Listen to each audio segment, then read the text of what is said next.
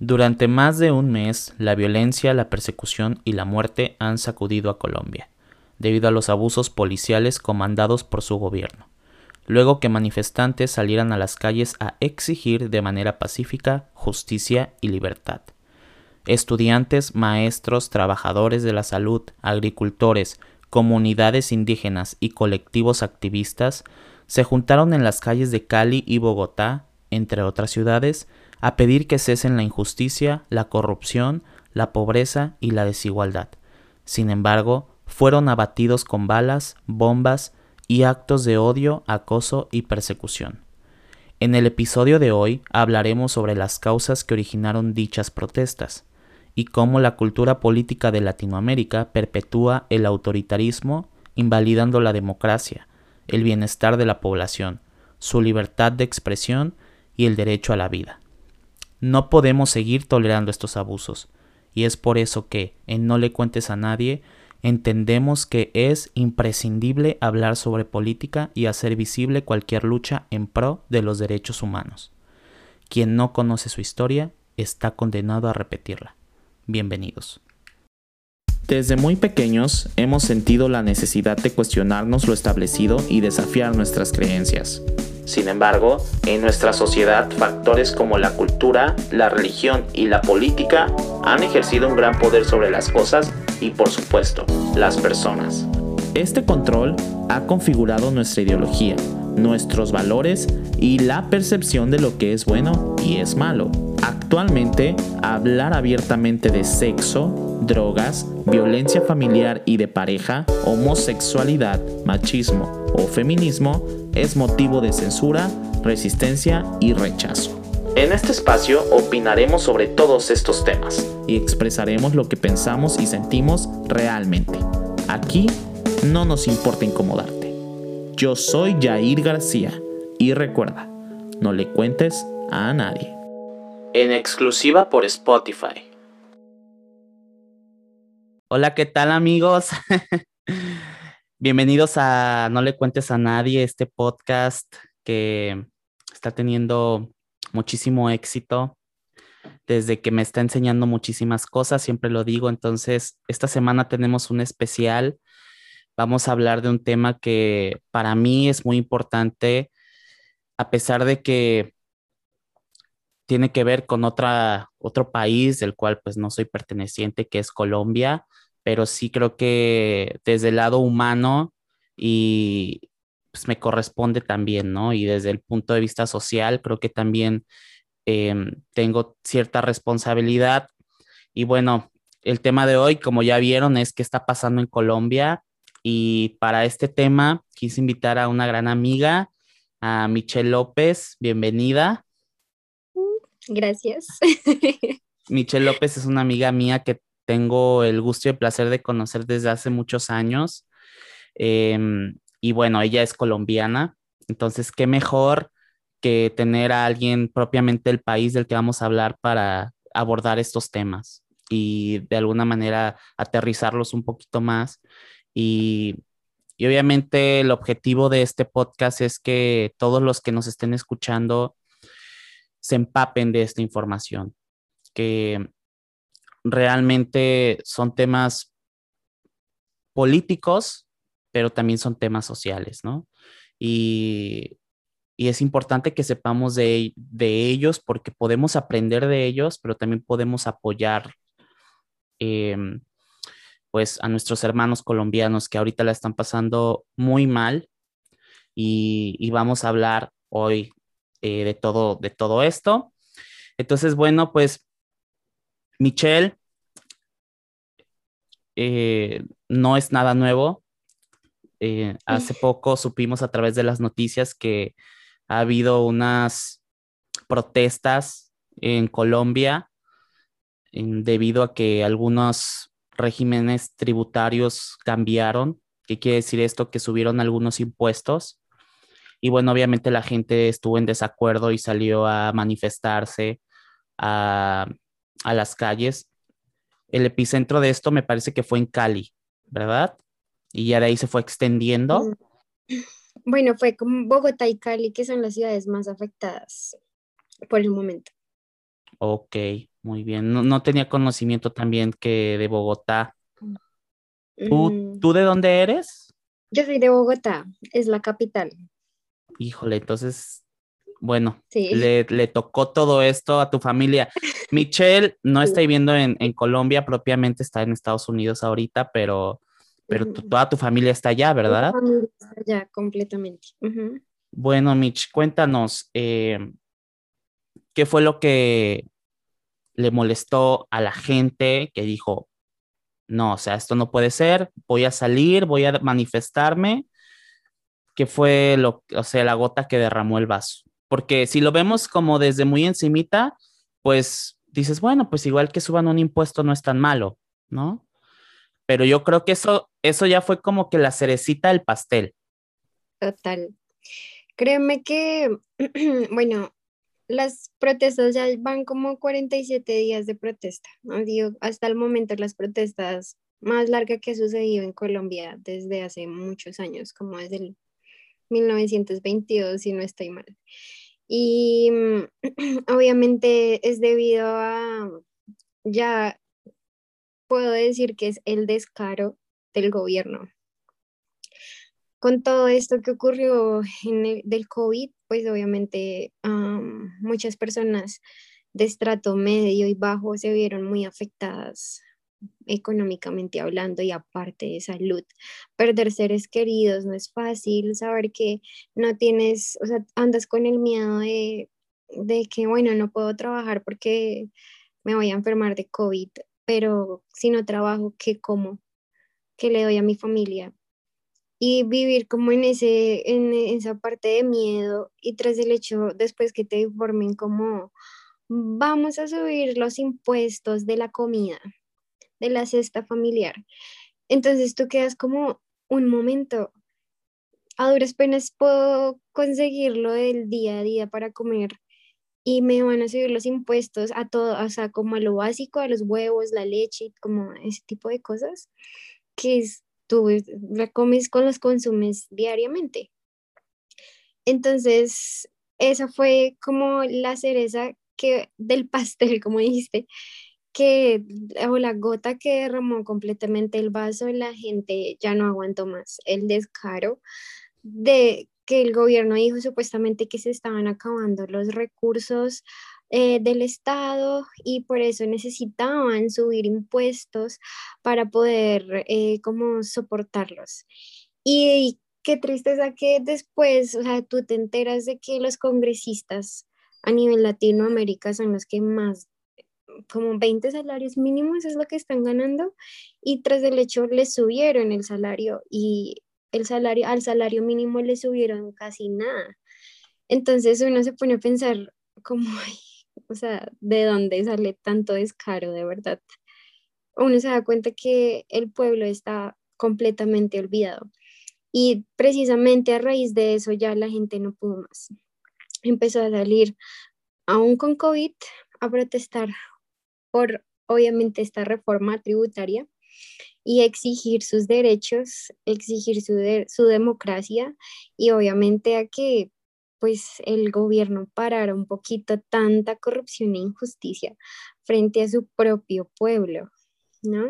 Wow. Entonces, básicamente, bueno, eso fue la, como la cereza del pastel, pero obviamente detrás hay un montón de cosas que hoy en día la gente ya está protestando porque ya no aguanta más ese, ese, ese, ¿cómo decirlo? Ese, ese maltrato hacia, la, hacia, hacia el propio pueblo. Ya la gente está cansada. Y Claro.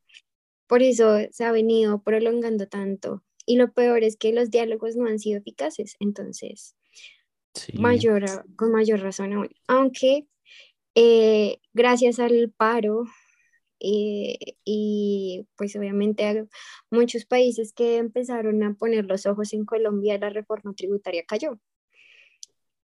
O sea, ya cayó ahorita. cayó, pero está en revisión otra, pues que obviamente hay que estar muy pendiente porque pueden meterlo de manera diferente. Entonces, obviamente, ya cayó gracias al paro esa, porque querían meter otra reforma a la salud, la estaban metiendo y por eso también siguieron protestando, cayó la reforma a la salud. Y bueno, hemos visto esos dos logros, por así decirlo, gracias al paro. Ahora, justamente ahorita que decías, creo que hay muchas cosas que están detrás de esto. De hecho, estaba leyendo en el New York Times que las principales personas que salieron a, manifestarse fueron grupos eh, LGBT, grupos feministas, grupos de campesinos, agricultores, que obviamente también traen su lucha, pero se sumaron, ¿no? Mm, estudiantes. Estudiantes, sí, esa es la que se me pasaba principalmente. Maestros. Maestros. Y ahorita que dijiste, bueno, sí cayó la reforma. Hasta cierto punto, bueno, se cumplió la democracia, pero lo que tuvieron que pasar como pueblo, más de 40 muertos, 400 desaparecidos, eh, miles de trifulcas, saqueos, que incluso creo que por los saqueos y el vandalismo que hubo a raíz de las protestas fue que este, su presidente, mm, ¿cómo se llama? Algo con Duque. Duque, y yo algo con Duque. Que realmente nosotros no le decimos presidente, sino títere, porque, bueno, es otra historia más larga, pero... Bueno. Qué eh, Sus, pues, el, el presidente, ¿no? Ajá. Manda a las Fuerzas Armadas a que puedan como de alguna manera parar, pero actúan a través de la de la violencia, ¿no? Incitando obviamente a más violencia. ¿Qué nos puedes decir de esto? Bueno, me hablar de esto me duele porque obviamente es mi gente, es mi sangre, es mi pueblo. Yo amo mi país, amo mi gente. Y a veces ver tanta injusticia, pero tan ya exagerada, es supremamente doloroso. Lo que te refieres es todo el abuso policial debido a que el gobierno estigmatiza la, pobre, la protesta. Em, el abuso policial no existe desde esta protesta, ha existido desde, me acuerdo desde que yo era pequeñita y habían protestas, yo fui, mi colegio, es como mi high school, no sé cómo le, le digan algunos la prepa. Em, la prepa. Em, yo estudiaba al lado de una universidad pública muy conocida en Colombia, excelente universidad, que es pública, pero que lastimosamente no recibe los recursos suficientes para que siga soportándose, pero realmente los estudiantes que salen de allí, mis respetos. Y mm, yo estudiaba al lado de esta universidad y obviamente pues cada vez que hacían ciertas cosas había protestas muy comunes.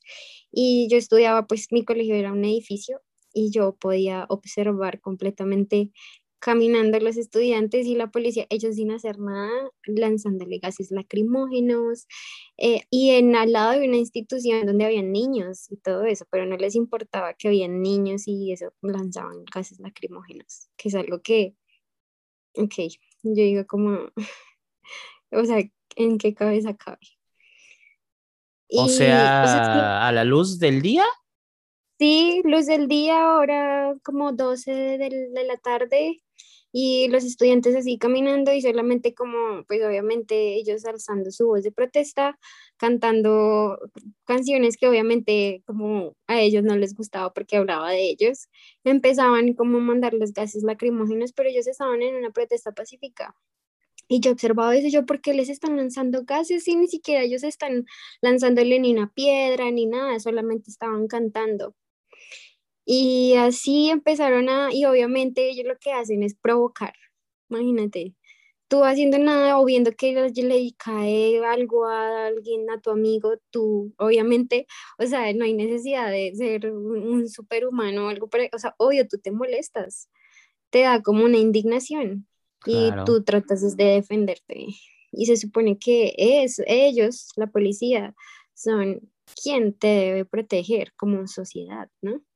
Pero son literal el enemigo del pueblo. Entonces, siempre ha sido una historia en que ellos están como aquí y todo lo que hacen ah, ante la sociedad, ante el pueblo, realmente salen los gobernantes o los abogados y todo a, a, decir, no, pero es que fue porque él, o sea, sacan toda una telaraña para decir que el policía hizo bien su trabajo y que el malo fue el ciudadano. Siempre, siempre es como sacar como esas excusas. Lo que ocurrió en las protestas fue triste porque encerraron a muchas personas civiles en estaciones de policía, las maltrataron, personas que hasta iban, o sea, se vulneraron más que nada los derechos. Se empezaron a censurar, em, cortaron el internet en una parte de Cali y todo eso para que la gente no pudiera grabar lo que estaba sucediendo y transmitirlo.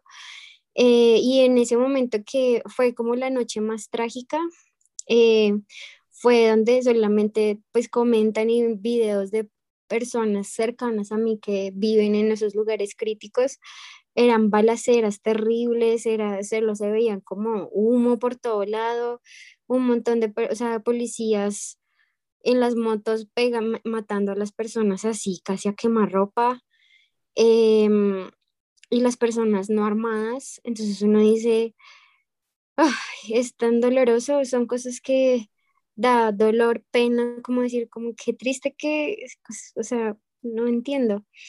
Eh, militarizaron esa, todas esas ciudades, o sea, empezaron a encerrar a la gente, a desaparecerla, se la llevaron en carros, policías que estaban vestidos como civil, policías inclusive que se pusieron su ropa al contrario para que no le vieran el número de identificación que tiene cada policía y empezaron a hacer atrocidades con la gente, sembrar lo mismo que siempre, una técnica, la técnica del miedo. Pero ellos dijeron como ya iban para tres días de protestas, pues yo me imagino que el gobierno dijo vamos a, a callarlos con el miedo para que no salgan más. La gente a pesar de eso, la gente siguió mostrando su, su inconformidad y siguió saliendo a la calle y exigiendo aún más, ahí se sumaron más cosas a la protesta, abuso policial, los desmanes del gobierno, como las, los desaparecidos, los maltratados. Muchos jóvenes perdieron los ojos porque les dispararon en los ojos. Eh, son cosas que, que de verdad se han ido sumando tanto que, que ya uno, o sea, como por eso se empezó a pedir auxilio a nivel internacional, porque con el hashtag nos están matando, porque literal Eso no ha venido. Cada líder social que emprende una lucha por su zona, por su comunidad, lo matan. Y tú pensar diferente a lo que el gobierno lo, está venido, lo ha venido haciendo es prácticamente tener miedo por tu vida porque no tienes quien te proteja. Y, y realmente esto viene de muchos años atrás y en especial Em, lastimosamente, a veces yo analizo y a veces del tanto dolor yo pienso, porque tristemente desde la colonia ha sido así, desde que hemos sido colonizados. En sí, América Latina tiene un sufrimiento palpado de, de saqueo, de corrupción, de, de, mucho, de una parte elitista y luego otra súper pobre. Y yo decía, somos un país, somos países tan ricos y tenemos como una calidad humana tan, tan bonita que son algunos pocos que tienen ese, ese como deseo del poder que realmente es lo que hacen que nos volvamos enemigos, los que somos hermanos. Y definitivamente esto es algo que está sucediendo en Colombia ya de tantos días hay gente que todavía sigue protestando y ya hasta algunas personas han hecho demasiados saqueos, ya eso ha habido tanta combinación de todo que hasta el hoy ya se está vandalizando mucho ya las ciudades y ya muchos están eh, inconformes, muchos propios ciudadanos, entonces ya hay cierto tipo de división que a veces yo digo, si tan solo el gobierno abriera como un buen una buena puerta para un verdadero diálogo, el pueblo no seguiría así. Entonces... Oye, Mitch, y ahorita que dices lo del diálogo, perdón que te interrumpa, se supone que hubo un acuerdo de paz en el 2016, ¿no? Tiene algo que ver, bueno, por una parte está el tema de las FARC, que las FARC ya sabemos que son estas fuerzas armadas que crearon, me parece, los campesinos para defender sus tierras y que incluso ahora ya se convirtieron en un grupo político. Me parece que ya son por ahí un partido. Bueno, ese es un tema ahí como realmente fue un grupo, un grupo campesino. Bueno, todo pues empezó con un, un señor que se postuló como en 1952, más o menos, no, recuerdo exacta la fecha, o 40 y, al 45, bueno, en entre esos años, eh, él se postuló, Jorge Luis Gaitán se postuló para la presidencia y él empezó a decir como mi gente trabajadora, él, ay, si él hubiera ganado la presidencia y no lo hubieran matado, porque el Estado lo mató, de verdad Colombia tendría una visión diferente porque él empezó a, decir cómo necesitamos apoyar a los campesinos. Colombia es rica agrícolamente, eso porque no potenciamos eso y apoyamos a nuestros campesinos y los campesinos siempre han estado olvidados por el Estado, siempre ha sido realmente discriminados. Discriminado total solo por ser campesinos y que supuestamente son iletrados y qué sé yo, pero qué lindo ah, poder exaltar el conocimiento que un campesino tiene acerca de la tierra, de, de, toda su producción, de todo su manejo. La ventaja de Colombia es que no tenemos estaciones y nosotros podemos, o sea, se puede sembrar algo y crece al momentico. La tierra es muy rica y muy productiva. Entonces, pues precisamente eh, este personaje que se iba a lanzar a la presidencia fue asesinado y cuando se fue asesinado el país se revolcó completamente porque, pues obviamente porque exigiendo democracia. Y fue algo que se llamó, o sea, se llamó como el Bogotazo, donde fue mucha tragedia también. Eh, fue un evento histórico muy fuerte como, para el país. En esa época, pues obviamente los campesinos, que eran los que principalmente lo apoyaban, eh, empezaron a armar sus propias revoluciones. Las FARC fue un grupo armado, o sea, bueno, grupo armado, era un grupo que obviamente estaba exigiendo diálogo, que estaba exigiendo eh, sus derechos como, como lo, lo merecía, ¿no? Sí, sí, sí. Eh, completamente en el olvido, un pueblo, o sea, una comunidad. Entonces ellos empezaron a... Me imagino que explotaban también sus recursos.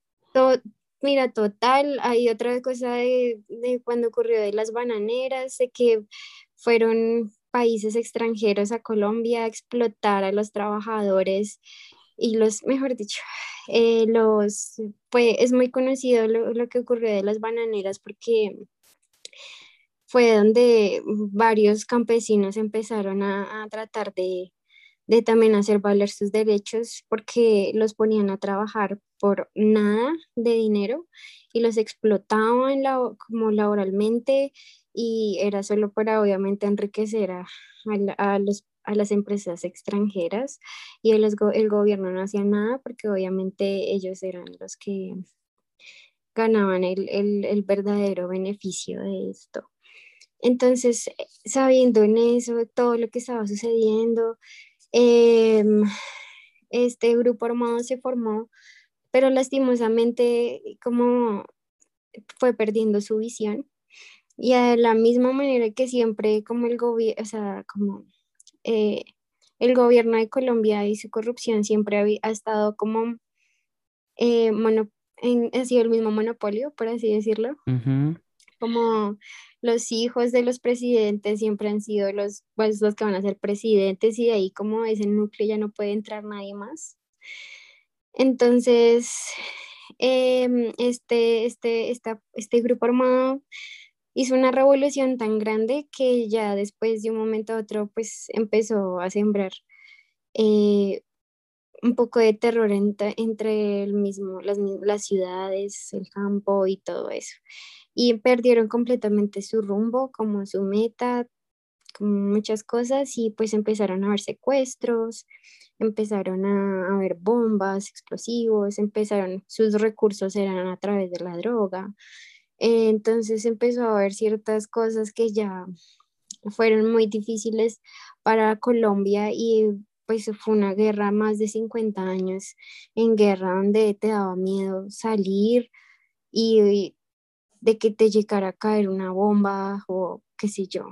Eh, entonces, em, a raíz de todo este acuerdo, bueno, realmente hubo un presidente que es muy amado por unos y odiado por la mayoría de los colombianos, que es Álvaro Uribe Vélez, donde él empezó hace 20 años, realmente ha sido como una dictadura de la cual Colombia no ha podido salir. Llevamos 20 años con este señor que ha dividido y polarizado más a Colombia que cualquier otra cosa y donde no ha aportado nada a la juventud y lo que ha sucedido es que la juventud hoy en día pierde oportunidades y tú prefieres salir tristemente a ejercerte en otro país que en tu propio país porque no puedes. Y lo que empezó a hacer, hay otra cosa muy triste que fue muy conocido como los falsos positivos. Él dijo, yo voy a acabar con la guerrilla y muchos votaron por él porque la gente quería ya paz. Y simplemente lo que él hizo en eso fue matar, matar, matar, matar y matar y matar. Mató jóvenes de lugares que hay escasez y los hizo pasar como guerrilleros y se conoce como los falsos positivos, que es otra cosa que también se está sumando a la protesta, como queremos saber qué pasó con esos falsos positivos. Y, ¿Cuántos eh, fueron? ¿Hay un número? te digo que como a veces hasta más de 400, hay, a veces ni, no, sé, es difícil saber a veces con exactitud, pero fueron demasiados. Eh, es muy triste. Bueno, es otro tema que es también muy, porque llevaban a los jóvenes engañados de que les iban a dar trabajo, de que no sé qué, les ponían, los mataban así de, de espaldas y botados en el piso les ponían como los atuendos de los guerrilleros. Tomaban fotos y pasaban eso como para que él pasara números de que ha matado tantos guerrilleros.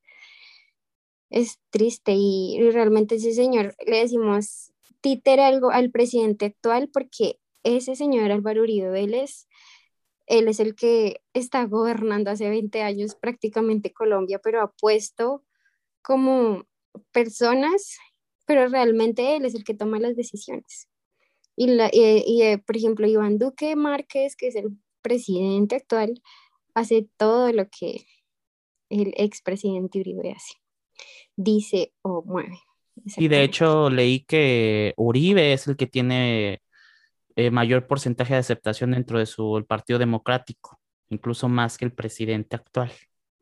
Total, en Colombia esa gente hace lo que dice Uribe. El presidente... O sea, que es como una, una mafia ahí. Exacto, exacto, no hay otra. Y es más, el Partido Centro Democrático tiene un montón de, de personas como bajo procesos de, de, corrupción. Es uno de los partidos que tiene un montón de personas que están estudiadas bajo procesos de corrupción, narcotráfico. Eh, em, ay, se me fue esta palabra.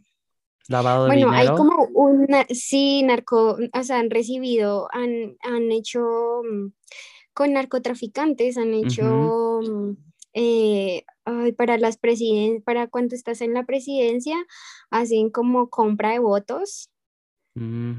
Y todo eso, pues, o sea, siempre tú sabes que para cualquier eh, eh, cargo presidencial hay como mucho dinero invertido. Entonces, muchos de ellos han estado con eh, políticos y todo eso han estado untados de todas esas cosas cochinas para eh, llegar al poder de manera no limpia, por así decirlo. Entonces es un partido que definitivamente es una tristeza. Va, va a haber unas próximas elecciones, me parece, en el 2022, ¿verdad? Sí. ¿Qué augurios hay de que caiga este, este gobierno que, por lo que nos cuentas, pues tiene un régimen autoritario y violento y que está sometiendo a, está sometiendo a los colombianos? Los están matando. Los están matando. Desde siempre, desde siempre puedes creerlo. Algo que decía mi abuelita y decía, quien no conoce su historia tiende a repetirla. Y es importante, bueno, es ahorita porque se debe tantas manifestaciones, porque Colombia está abriendo los ojos. Ah, antes a ti, por ejemplo, em, un presidente, si no estoy mal, Laureano Gómez, hace mucho tiempo atrás, que quitó de las escuelas ver historia de Colombia. Mm. Obviamente a ellos les conviene que, tener un pueblo ignorante, indolente, que no, le duela, que no le duela a su gente, que no le importe lo que ellos hagan, quieren tenerte así, ciego. Pero pues la gente está abriendo los ojos, está estudiando, aprendiendo un poco más de su historia y también a pesar, ya la gente ya no puede tener más cosas encima, ya la gente no tiene como un futuro muchas veces claro. Hay de uno de tres jóvenes no puede estudiar o si tú eres un profesional no puedes tener un, buen, un trabajo digno. Eh, la edad de los pensionados está altísima, puede que te mueras y nunca te llegues a pensionar. O sea, cosas así que a veces está viviendo en Colombia que puso este presidente Uribe Vélez, que precisamente hace que el futuro para los jóvenes en Colombia sea muy incierto. Entonces, para responder un poquito a lo que dijiste en cuanto a las elecciones, lo único que queda a pesar de todo eso es informar a la gente para que salga a votar, para que no compre votos o para que no se deje manipular por nadie y que entienda bien, así sea, dije, bueno, o no, o sea, por ejemplo, que sepa bien por quién está votando, no solo porque tiene una mejor cara o porque siempre ha sido, porque no conozco otro nombre, sino que la gente de verdad pueda ponerse, dedicarse tiempo, conocer sus derechos y saber que realmente el pueblo es quien debe elegir a alguien que lo ayude a salir adelante, porque ellos están para el servicio de esa soberanía.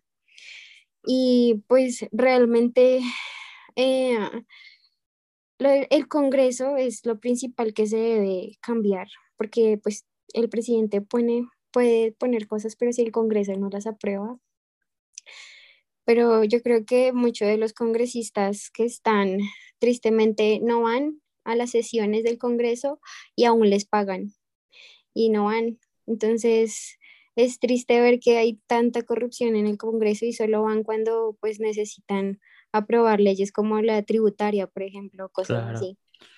Entonces, Lo que sucede también, Mitch, es que la violencia crea una cultura política que de alguna manera desalienta a, la sociedad a participar en estos em, prácticas democráticas como son las votaciones, ¿no? Porque hay un miedo, obviamente, o sea, no sé cómo es en Colombia, pero por ejemplo en México hay mucho lo de que secuestran las casillas y la corrupción está tan fuerte que justamente ahorita lo acabamos de pasar con influencers, que un partido político en México que se llama el Partido Verde eh, hizo una campaña en plena veda electoral, que es este tiempo en el que se supone que las, pues los partidos políticos no deben ya de propagar ningún tipo de publicidad. Hacen una campaña en redes sociales, eh, va 90 influencers, me parece, con grandes números en redes sociales eh, para pues, invitando a las personas, no invitando, pero diciendo, bueno, yo voy a votar por tal partido, promoviendo.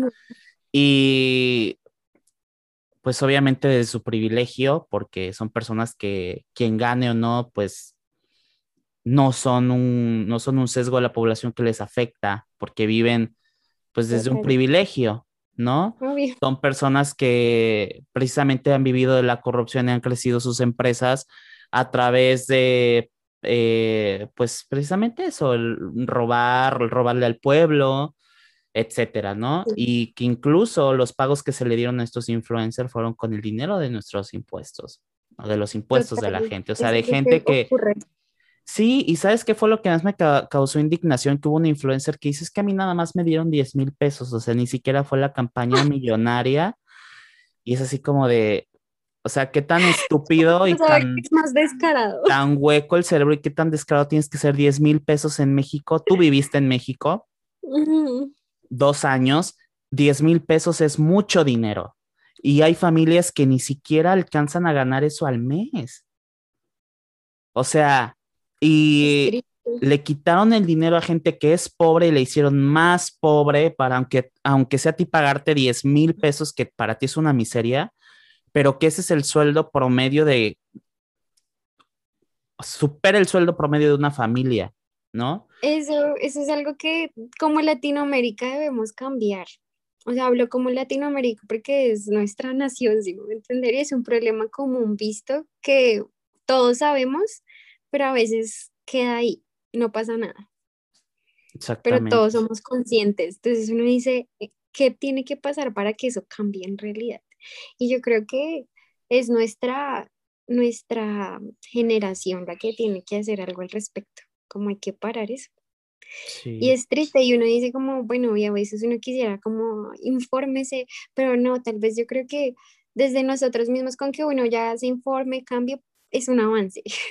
Claro. Y esto que estás haciendo a través de, de, de este podcast y todo me parece genial porque es llevarle a, a personas que tal vez no conocen un poquito más allá de lo que está sucediendo en otros países, un poco del conocimiento y como abrir un poco los ojos a, hacia, hacia qué punto quieren ver o hacia como qué cambio quieren generar como sociedad en este momento en sus lugares donde están viviendo. Sí, y tú mencionaste algo que dijiste, el que no conoce su historia, que tu abuelita lo decía, tiende a repetirla. Y eso es algo muy cierto, porque creo que precisamente hacernos de la vista gorda, y hay personas que dicen, es que yo no, no creo en la política y no voy a ir a votar, pero el gran error que están cometiendo porque es prácticamente están regalando su voto, ¿no? Sí. O sea, están dándole poder a las personas malas. Exactamente, entonces yo, yo conozco muchos amigos que dicen, ay, es que yo no hablo de política porque no me gusta. Y es así como de, pues qué estupidez, porque aunque no te guste la política, estás pagando impuestos, ¿sí? Aunque no te guste, aunque no te guste la política, son o sea, lo, quienes están en, las gobernaturas, en las presidencias, son los que están aprobando las leyes, ¿sí? O los que están dirigiéndonos y que tú, aunque no creas, vas a tener que cumplir con esas leyes y con esas reformas. Entonces, ¿por qué no te pones a leer un poquito de cómo estamos y realmente haces tu trabajo? o sea, nuestro deber como ciudadanos es informarnos de cómo está la política, y cuando sean las votaciones, realmente hacer un trabajo de, reflexión y, o sea, de decir, bueno, yo creo que este es el, pues no sé, la opción, la mejor opción para nosotros. Y es incluso mejor hacer eso, o sea, tal vez te puedas equivocar, pero no lo, ya no vas a regalarlo. Si no votar en blanco, pero por lo menos todos tener conciencia de que si todos decimos no, eh, ninguno es, y si yo voto en blanco es porque algo queremos decir como sociedad o sea, es, es ni, ni, siquiera tener, o sea, es, es, es nuestro, nuestro voto, es nuestra voz ante millones. Entonces, como tú dices, es, es básico, es importante, es elemental, así como, como tú te levantas, respiras, necesitas alimentarte, es algo así elemental poder conocer acerca de toda la política que está sucediendo, pues internacionalmente es importante, pero principalmente en tu país. Sí, exactamente. Y ya aterrizando el tema, y es lo que yo te quería preguntar, o sea, ¿qué augurios hay de que este gobierno de Duque caiga en las próximas elecciones? Bueno, pues de acuerdo a lo que hemos visto, bueno, muchos dicen como posiblemente llegar a su fin, pero pues obviamente todo el mundo está esperando, está en la expectativa de, de, de los de, los, de las personas también, de los otros candidatos. Si me va a entender, como qué candidatos van a, estar para, para poder generar realmente como una buena oposición ante ellos, que, para que él salga. Ok. Entonces, realmente, pues ahorita esperamos, o sea, ahorita muchos jóvenes están promoviendo el voto, como voten, voten, voten, como esto. Y pero obviamente ahorita simplemente es importante saber qué candidatos van a estar y las propuestas, estudiar muy bien eso para ahí sí, obviamente este gobierno tiene un montón de, nadie lo, o sea, mm, es muy poquita la gente que uno dice definitivamente no leen los que están apoyándolo. Pero, pues obviamente hay mucha corrupción y obviamente esperamos hacer valer más la democracia a pesar de cualquier otra cosa, corrupción que pueda estar ah, ocurriendo. Entonces, la Oye, Mitch. Los Ajá, termina, perdón, perdón. no, está bien, los jóvenes estamos esperando, obviamente, generar ese cambio, como ayudar a que muchos puedan prácticamente eh, inscribir sus cédulas, es el ID, o la identificación, para que puedan votar y tener un voto y, promover el no. era muy común de que regalaban comida, tamal, dinero y tú ya votabas por ellos, la compra de votos. Entonces, promover que la compra de votos no, o sea, como que la, que la, la denuncien. y es que se aprovechan de la necesidad del Exacto, total. Entonces, pues precisamente es con fe, esperanza de que los colombianos podamos hacer valer nuestro derecho al voto. Y obviamente estoy segura que si lo hacemos ellos, no, esa gente sale, pero bueno. Ok.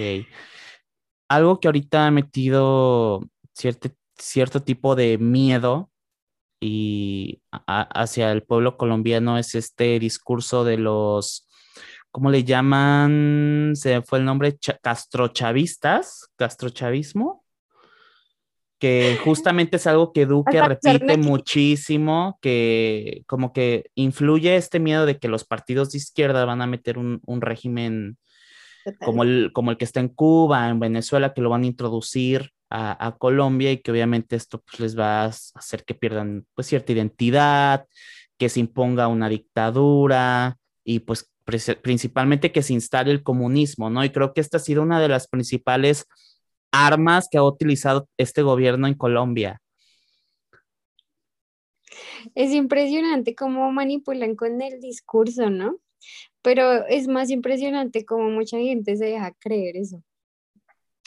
Entonces, muchas veces cuando decían eso, la gente de risa decía, no, si es que somos como Dubái, entonces nos vamos a volver como Venezuela. O sea, el sarcasmo. Colombia decía, cuando estaba bien, cuando hemos estado bien, como para decir, nos vamos a volver como Venezuela. y es con el miedo. Y siempre decían, no, si votan por la izquierda, nos vamos a volver como Venezuela. Es que si es que, mejor dicho, ni papel higiénico va a poder comprar. O sea, así decían, ¿no? Sí.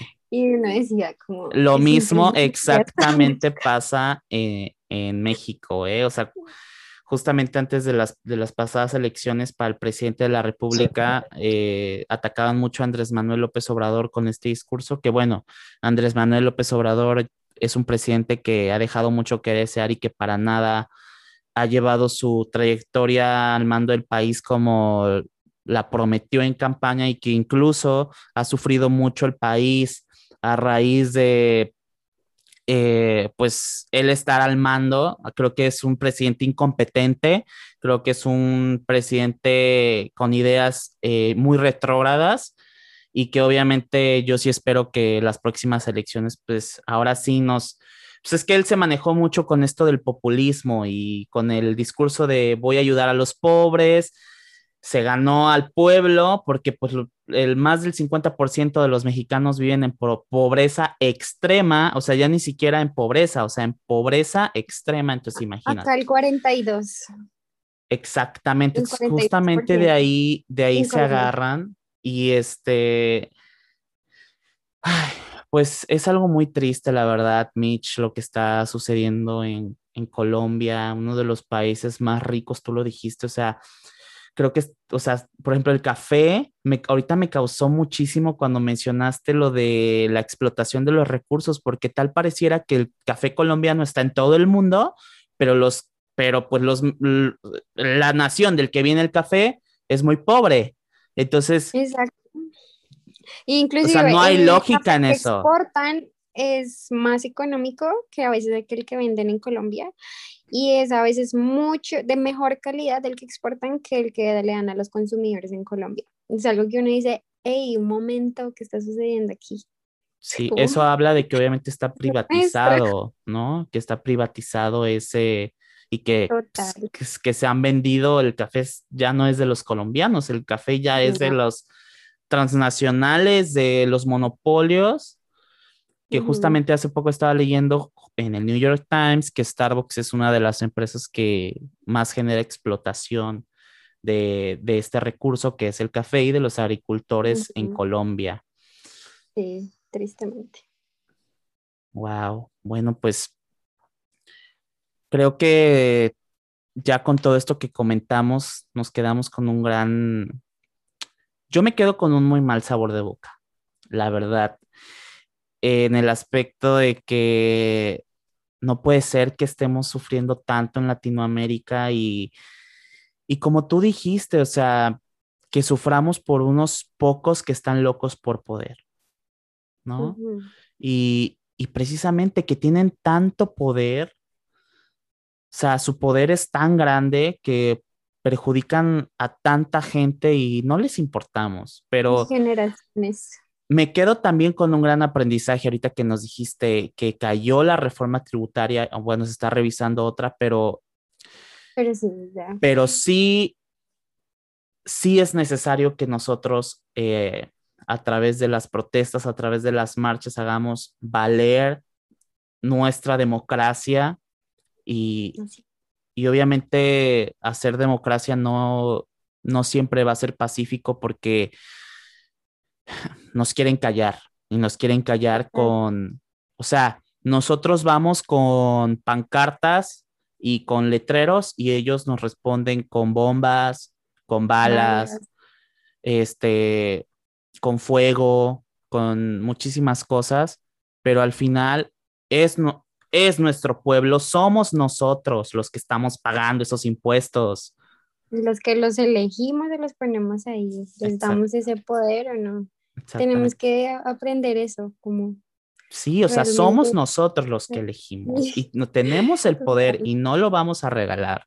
Y creo que también esto que sucede en Colombia deja un precedente y creo que esto ya es histórico, lo que está pasando en Colombia va a pasar a la historia porque es un ejemplo también de lo que debemos de hacer todas las naciones de Latinoamérica, todos los países, todo el pueblo. Y la verdad es que esto que ustedes eh, hicieron en Colombia habla de que son un pueblo unido, habla de que son un pueblo que tiene mucha fe todavía y que tiene esperanza en que las cosas van a cambiar. Y, y de verdad, yo deseo, deseo que sigan prosperando eh, las cosas, que sigan mejorando. No es fácil, pero, pero bueno, tú y tú y yo más que nada sabemos que la lucha de unos cuantos puede, puede hacer grandes cambios y lo estamos viendo. Entonces, pues Michelle, no me queda más que agradecerte por este tiempo. La verdad es que, y por todo este conocimiento, gracias por tu tiempo también. Y, y gracias por habernos eh, compartido esto tan importante que está sucediendo en tu país. Y, pues nada, no me queda más que pues, decirte esto, ¿no? No sé si tengas algo que quieras decir por último. No, pues eh, primero dar gracias por esta oportunidad de, de, diálogo. Es algo muy importante, como te decía antes. Y gracias por el interés y a todos aquellos que también lo están viendo y demás. Porque simplemente, eh, pues igual como humanidad, no vernos como países diferentes, sino vernos como humanidad. Y de verdad es importante que pues podamos hacer que la desigualdad cada vez pueda ser más pequeña cada día más. Entonces, sí, muchas gracias por esta oportunidad, este espacio y pues Igualmente espero que también en México todas las cosas puedan solucionar. Es un pueblo que llevo en mi corazón. Como dijiste, viví un tiempo allá y es algo que simplemente la gente, el calor, o sea, el calor de la gente y el amor es algo que uno dice merecen tener mejores cosas porque también es muy rico en muchas cosas. Entonces uno dice, vale la pena luchar. vale la pena luchar, vale la pena luchar. Bueno, Michelle, pues gracias. Y pues les agradezco a todos los que se dieron el tiempo de escuchar este podcast, compártanlo, este tema es muy importante, eh, todos tenemos que estar enterados y empapados de lo que está pasando en Latinoamérica, porque bien Michelle lo dijo, Latinoamérica ya es también como nuestra nacionalidad, ¿no? Y, mm, y pues denle like si les gustó, eh, recuerden seguirnos en todas nuestras redes sociales, en Instagram, en arroba no le cuentes podcast, en YouTube, en no le cuentes a nadie, suscríbanse al canal, compártanlo y activen la campanita de notificaciones para que pues les lleguen em, los avisos cuando se suba un nuevo video. Y de igual manera síganos en TikTok en arroba no le cuentes a nadie podcast. Y ahí nos estamos viendo y escuchando amigos. Muchas gracias. Adiós.